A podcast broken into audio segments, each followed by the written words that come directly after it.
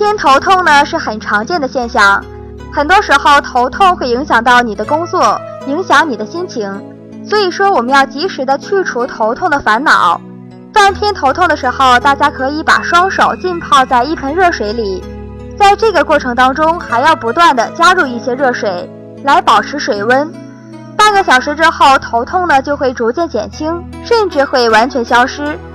偏头痛呢是由于脑血管充血膨胀。压迫脑神经而出现的症状，